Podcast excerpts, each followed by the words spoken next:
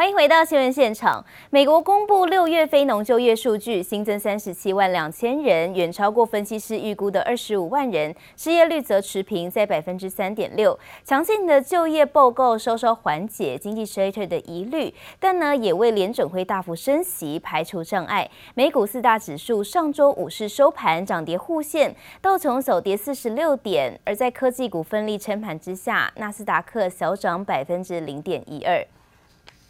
So the jobs numbers continue to be good. It kept unemployment at the same 3.6%. So that's good for employment. It also supports the Fed's decision to raise rates. The markets may not like it all that much because they would like, the markets would like the Fed to stop raising rates, but it does support, at least for now, the Fed's position on perhaps a 75 basis point rate increase in July and then waiting and seeing what happens after that. Yes, so we're going into the third quarter and we're going to start earnings season next week. And we think that it's going to be a good earnings season with a 5% year over year earnings growth. And so we'll be watching profit margins. We do think that those profit margins are going to come down as costs have continued to go up.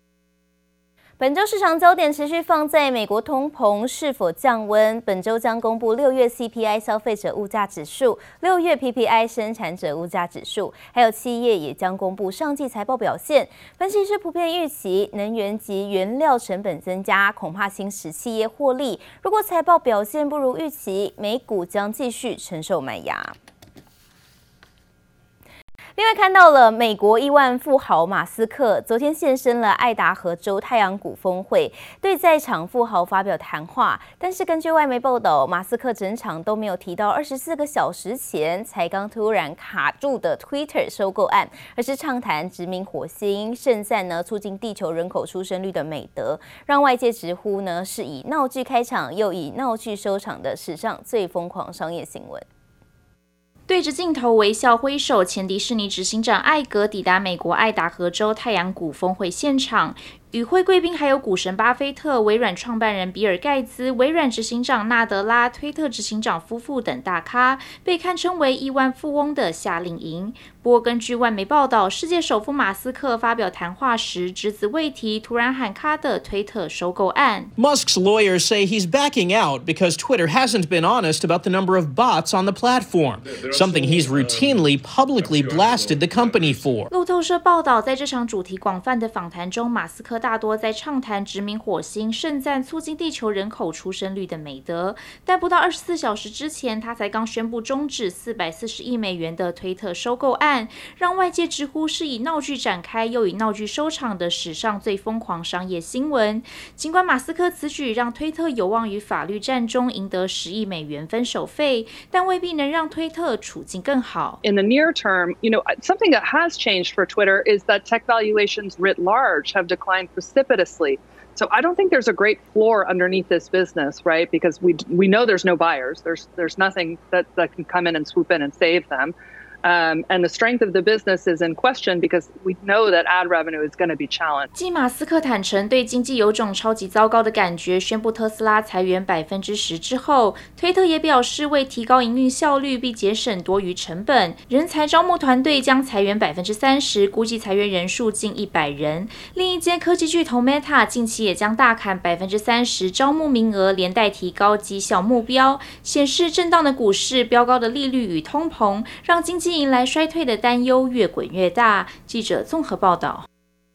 日本参议院选举周日在前首相安倍晋三遇刺后的阴影中登场。安倍晋三与现任首相岸田文雄所属的自由民主党成功取得过半的席次，维持国会最大党的地位。根据日媒指出，受到暗杀事件的影响，自民党选前呢最后民调升高了百分之四。这次获选的议员当中，还包括了安倍遇害时所助选的奈良县参议员佐藤启，也成功了连任。自民党在这次选举。主张修改宪法，继承安倍晋三的遗志，推动包含自卫队入宪、紧急事态应对等宪法改革。目前议会内呢，修宪势力已经超过了三分之二，选民也期待自民党早日兑现，完成安倍晋三的遗愿。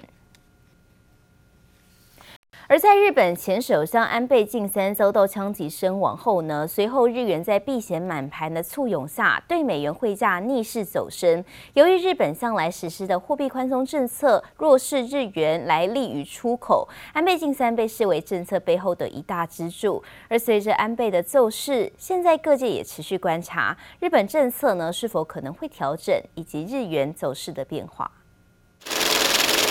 前日本首相安倍晋三遇刺身亡，影响七月八日当天日元走势一度急升至一百三十五点三二日元兑一美元，升值幅度超过百分之零点四，避险资金涌入日元。只是日元今年以来狂贬，市场关注安倍的奏势，日本超宽松货币政策是否可能转向？因为毕竟在这一波日元贬值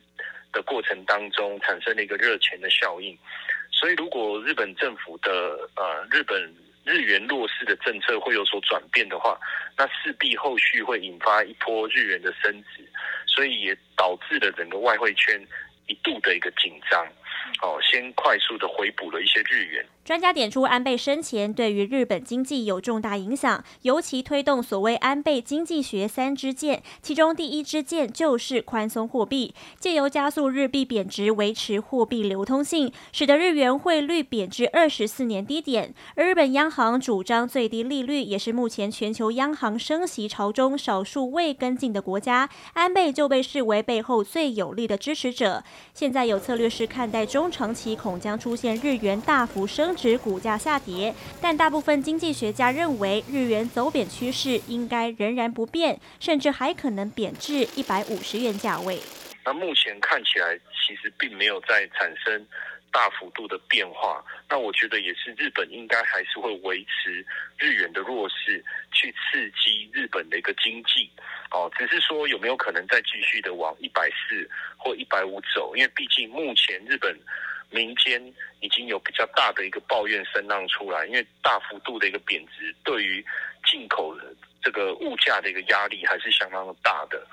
那所以可能应该就维持在一三五、一三六这附近。尽管有些避险资金流向日元，但 ING 驻首尔经济学家指出，现在判断任何政策变化都还太早。标普全球市场经济学家则说，现任首相岸田文雄与安倍政策相差不远，不至于有重大改变。而日本经济政策是否重新调整，牵动着日元汇率变化，恐怕也将成为下一阶段的执政考验。记者蔡佳瑜、熊如喜台北采访报道。在美股上涨激励下，台股上周五呢由半导体等指数股拉抬，指数开高走高，一度涨了超过两百点。不过，在日本前任首相安倍晋三中弹消息传开之后呢，指数涨幅就收敛了，随后止稳，中场是上涨一百二十八点，收在一万四千四百四十六六六十四点，成交量呢两千五百七十三亿元。只是台股呢六月重摔，投资人关心政府护盘动作。财信传媒董事长现金和认为，只要外资持续提款，政府护盘恐怕也无效。升息一律放缓，美股收高，激励台股周五开盘涨逾百点。全网台积电跳空开高，股价冲上四百七十元，联发科也一度涨超过百分之二。半导体指标股齐力拉抬，加上货柜三雄扬帆撑盘，指数最高来到一万四千五百五十二点。不过，台股盘中，日本前首相安倍晋三遭到枪击事件，也让大盘一度急杀约一百五十点，使涨幅缩小。好在专家认为，台股拉回整理的下档风险有限。以波段来讲，融资减肥幅度已经超过了三十二个 percent，远大于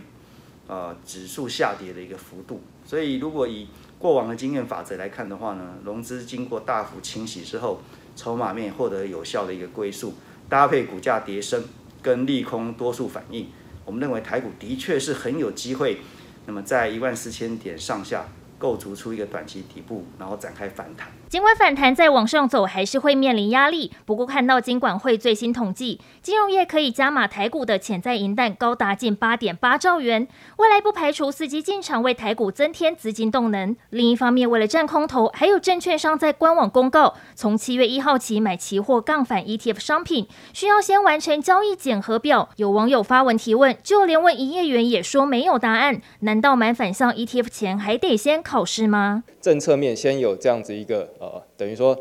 呃，法令或者是呢，好一个好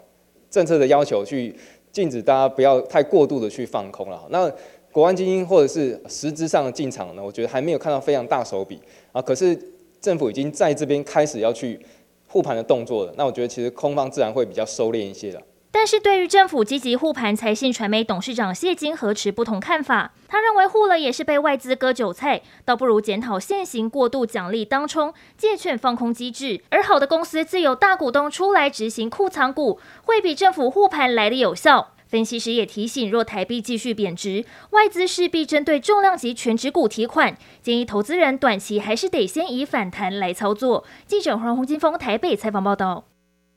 看到全值股高评价电子股下跌的压力挥之不去，大和资本证券发现外资客户偏好度大转弯，对车用零组件与零售族群兴趣度提升，看好不占全值的中小型股下半年呢具发挥空间，提出东阳等七档投资首选，加上如虹等五档跌深抄底股，七加五投资策略超吸金。大和资本提出的中小型股下半年亮点七雄有金硕、茂联、统一超、信邦、智伸科还有顺德、东阳投资平等都是买进或是优于大盘。而除了提出呢七大下半年投资亮点股之外，随着台股回档幅度已深，大和资本呢也从非科技股的族群中寻找呢出适合底部进场的抄底首选，共有如鸿、丰泰、巨大、富邦媒与易丰等五档。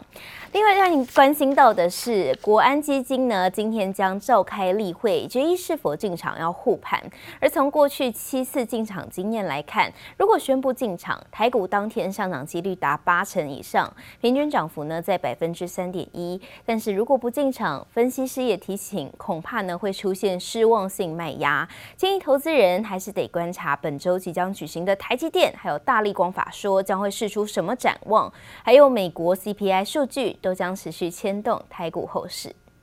台股上周迎来反弹行情，周线终止连四黑，但随着股市上下震荡，就怕大盘底部还没出现，股民心情也像坐云霄飞车，七上八下。对此，专家就指出，台股现在其实已经满足落底两项指标，除了融资余额成功减肥，碰到利空消息，指数也没有下跌，现在就剩成交量萎缩还没达阵。啊，短线上来看的话，在经过整个融资筹码在这边做一个洗清，那搭配说整个呃指标，包括 K D 指标，目前来讲已经在低档出现黄金交叉，那五日均线也在这边做一个止跌翻扬的一个动作，所以上半周的一个台股还是有机会在这边延续跌深反弹的气势，只不过就是说在反弹的过程之中，我们要观察整个量能是不是有机会啊明显的一个增温。除了留意成交量是否回温，国安基金十一号将召开例会，决议是否授权进场护盘。观察过去七次进场经验，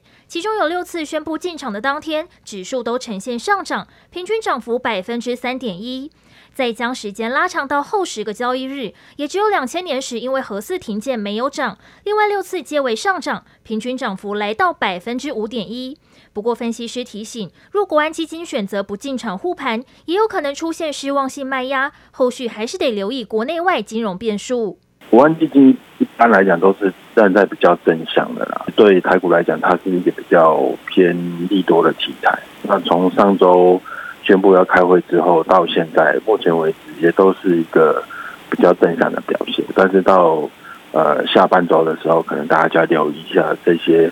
呃，公司基本面的讯息跟美国总体经济方面的数据，会不会在股市有所影响？除了美国将公布的六月 CPI 指数将影响投资人对经济前景的看法，市场也将聚焦于本周重量级法说会，包括十一号南亚科、十三号台湾大，还有十四号的台积电、大立光，届时会释出什么展望，势必也都将进一步牵动台股后市表现。记者黄荣鸿、燕章台北采访报道。